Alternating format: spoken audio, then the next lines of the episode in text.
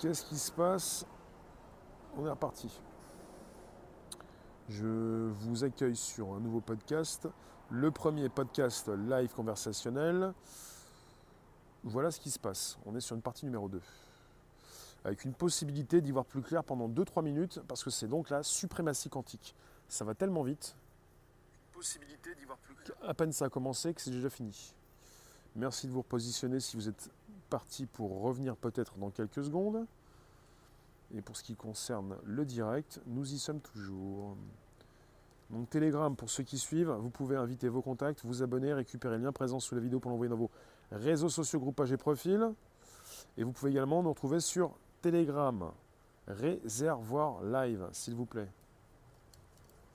Ce serait sympa de pouvoir respecter mon direct, s'il vous plaît.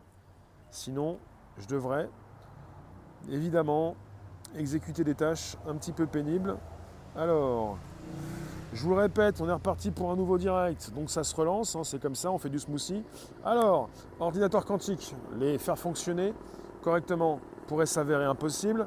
Mais j'étais beaucoup plus sur l'autre sujet, le sujet qui concerne justement euh, la suprématie quantique a été atteinte avec un ordinateur quantique plus complexe que lors des essais précédents, avec des chercheurs de l'Université des sciences et technologies de Chine qui viennent de faire un pas de géant en atteignant la suprématie quantique ou avantage quantique avec un ordinateur quantique plus complexe que lors des démonstrations précédentes, dont celle de Google en 2019. Leur ordinateur a résolu en seulement 4,2 heures un calcul qui durerait des milliers d'années sur un ordinateur classique. Pour être plus précis, il s'agit de la démonstration de ce que les chercheurs appellent l'avantage quantique en matière de calcul. Cette nouvelle expérience, a été réalisée en utilisant 6 qubits de plus que l'ordinateur utilisé par l'équipe de Google et son processeur Sycamore en 2019.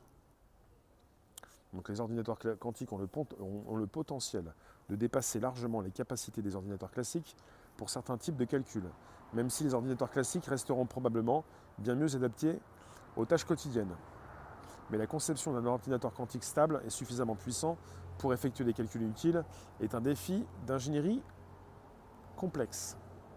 L'avantage quantique en matière de calcul, également appelé suprématie quantique, est le nom donné au seuil auquel un ordinateur quantique démontre sa capacité à effectuer un calcul qu'un ordinateur classique ne peut terminer dans un délai raisonnable. En fait, vous avez des ordinateurs quantiques qui dépassent les calculs des super ordinateurs classiques. Et c'est pour ça qu'on appelle ça la suprématie quantique. On dépasse de loin, de très loin, la possibilité de, calcul des ordinateurs dits classiques. Voilà ce qui se passe. Merci Georgia. Vous pouvez inviter vos contacts, vous abonner, récupérer le lien présent sous la vidéo pour l'envoyer dans vos réseaux sociaux, groupages et profils. On est reparti pour le premier podcast live conversationnel, jour après jour, de 13h30 à 14h bien sûr. Et là on est parti sur un nouvel épisode qui concerne le quantique, les ordinateurs quantiques. Tu nous dis, pourront-ils améliorer la santé des humains? Bah, Pour ce qui concerne les ordinateurs quantiques, ça, ça concerne des ordinateurs qui calculent beaucoup plus rapidement. Ça concerne donc une capacité de calcul plus importante. Et ça concerne des ordinateurs qui vont être capables de pouvoir développer, enfin faire tourner des applications, des logiciels et des intelligences artificielles beaucoup plus importantes. Et ça concerne évidemment le domaine de la santé. Donc c'est positif de multiples manières, même si certains y voient une menace. Voilà ce qui se passe. Bon, pour ce qui concerne le direct, je vous vois plus sur YouTube. Si ça coupe, je vous retrouve tout à l'heure à 16h. Merci d'avoir été présent sur ce direct. Voilà ce qui se passe. Parce que finalement, c'est tellement rapide qu'à partir du moment où ça commence, c'est déjà fini et ça recommence aussitôt. Voilà un petit peu ce qui se passe. Merci de votre présence en tout cas. Merci d'avoir été présent. Et puis on va se retrouver prochainement euh, vers 16h pour un nouveau direct. Pour ceux qui ne sont pas encore sur Telegram, vous pouvez passer sur Telegram Réservoir Live. Et puis sinon, euh, vous pouvez vous abonner si ce n'est pas déjà fait. Pour des épisodes qui concernent le quantique, c'est pas la première fois, puisqu'on en a déjà parlé, puisqu'on a parlé de ce qui se passait en 2019. Est-ce que ça va être commercialisable? Bah, Pour ce qui concerne le quantique, euh, on parle d'une possibilité de commercialiser ces nouveaux ordinateurs d'ici 15 ans. D'ici 15 ans. Quel dessin à tout cela, quelle que ce soit la Chine ou quelques autres puissances qui participent à celui qui est le plus gros bazar quantique? Tout réside dans le sens à donner à cette fulgurance. Bah, il y a une guerre qui se passe entre les Américains et les Chinois, il y a une guerre qui, est euh, importante. Et les Américains qui ont bien donc euh, souhaité euh, virer Huawei, le premier équipementier mondial de leur territoire. Il y a quand même une course aux armements quoi, numériques, une course à cette cyberguerre euh, cette proposition de puissance numérique, puissance euh, artificielle, intelligence, euh, voilà, genre de choses quoi. Après, ça concerne aussi des entreprises qui ne sont pas en concurrence mais qui veulent s'écraser les unes. C'est pas positif? Si c'est positif.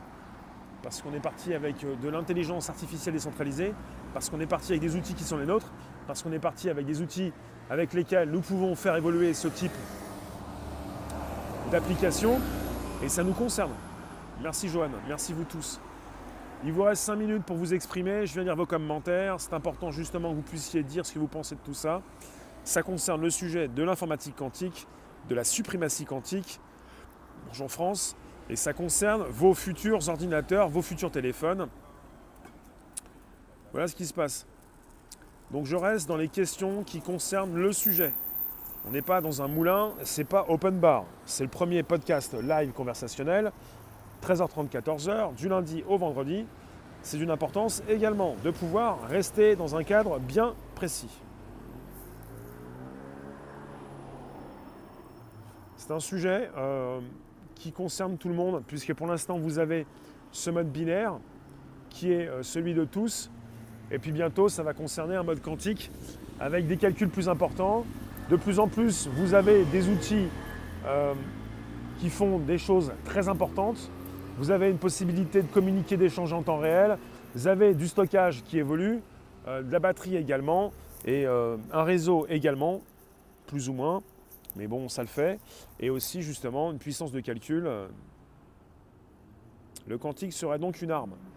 Bah, pour ce qui concerne ces différents pays qui veulent, qui veulent devenir numéro un, je vous le répète, c'est quand même M. Poutine qui l'a dit, président de la Russie, le pays qui pourra justement dominer tout ce qui concerne ces outils et l'intelligence artificielle sera le pays qui sera le pays maître du monde. Voilà ce qu'il a dit.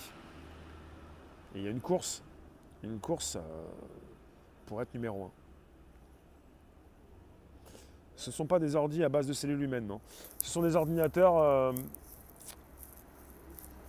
qui propose une capacité de calcul euh, plus importante.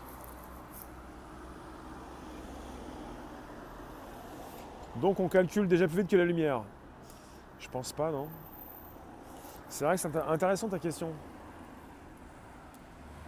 Le quantique peut, être développé à partir de quelle dimension?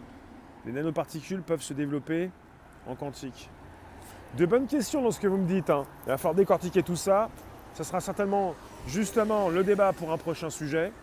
En tout cas, c'est pas fini. On n'a pas fini d'en parler. Jour après jour, mois après mois, année après année. Ce sont des ordi à base de quoi? À base de quantique. Alors, je vais justement tenter de répondre à la question avant que ça se termine. Alors, le quantique. Le quantique, le calcul quantique, voilà. C'est quand je ne sais pas, je fais des recherches avec ma capacité de calcul. Bon, justement, quand, vous voulez que ça aille vite, ça va jamais vite. En tout cas, vous pouvez nous retrouver sur Telegram Réservoir Live quand vous le souhaitez. Donc, euh, pour ce qui concerne un calculateur quantique, utilise les propriétés quantiques de la matière, telles que la superposition et l'intrication, afin d'effectuer des opérations sur des données. À la différence d'un ordinateur classique, basé sur des transistors travaillant sur des données binaires, le calculateur quantique travaille sur des qubits dont l'état quantique peut posséder une infinité de valeurs. Et pour ce qui concerne les qubits, c'est un système quantique à deux niveaux qui représente la plus petite unité de stockage d'informations quantiques. Ces deux niveaux selon le formalisme de Dirac, représente chacun un état de, base du qubit. et en font donc l'analogue quantique du bit. Grâce à la propriété de superposition quantique, un qubit stocke une information qualitativement différente de celle d'un bit. D'un point de vue quantitatif, la quantité d'informations gérée par un qubit est virtuellement plus grande que celle contenue dans un bit, mais elle n'est accessible qu'en partie au moment d'une mesure. Alors, euh, définition. Euh, bon, ça, ça ne va pas forcément vous, vous aller. Des de petits calculateurs quantiques ont été construits à partir des années 90. Jusqu'en 2008, la difficulté majeure concerne la réalisation physique de l'élément de base, le qubit. Le phénomène de décohérence, perte des effets quantiques en passant à l'échelle macroscopique, freine le développement des calculateurs quantiques. Le premier processeur quantique est créé en 2009 à l'université de, Yale. Il comporte deux qubits composés chacun d'un milliard d'atomes d'aluminium posés sur un support supraconducteur. Donc le premier processeur quantique est créé en 2009 à l'université de Yale. Il comporte deux qubits composés chacun d'un milliard d'atomes d'aluminium posés sur un support supraconducteur. Voilà pour la proposition. Je vous remercie d'avoir été présent. Je ne réponds pas forcément à toutes vos questions et je vous lis notamment et je n'ai pas forcément toutes les réponses. Merci d'avoir été présent. Je vous retrouve tout à l'heure aux alentours de 16h pour un nouveau direct. D'ici là, euh, bah, ça va se passer assez vite. Vous nous retrouvez rapidement donc. Vous pouvez d'ici là passer sur Telegram, réservoir live. Et à tout à l'heure, d'ici deux heures. Et j'ai pas de réponse à apporter pour les, pour les BenMed. Je sais pas. Je sais pas pour les BenMed. Euh, Jérôme, je peux pas t'en dire plus. Merci vous tous. À très vite. À tout à l'heure 16h pour un nouveau sujet. On se retrouve très rapidement pour une nouvelle proposition directe. 16h comme chaque, jeudi pour l'émission qui vous intéresse, le taco. Donc à tout à l'heure, d'ici deux heures, on s'y retrouve. On va reparler de cette suprématie quantique, cet avantage. Et puis par, euh, par actualité, régulièrement, au niveau d'une série d'informations, euh, on n'a pas terminé d'en parler. Merci vous. Pensez bien Telegram, réservoir live, c'est important, on s'y retrouve régulièrement. Il y a de la news, ça se connecte, ça échange et on continue euh, de faire, transférer nos informations sur un système binaire. Mais bon, d'ici là, hein, on a le temps d'en parler.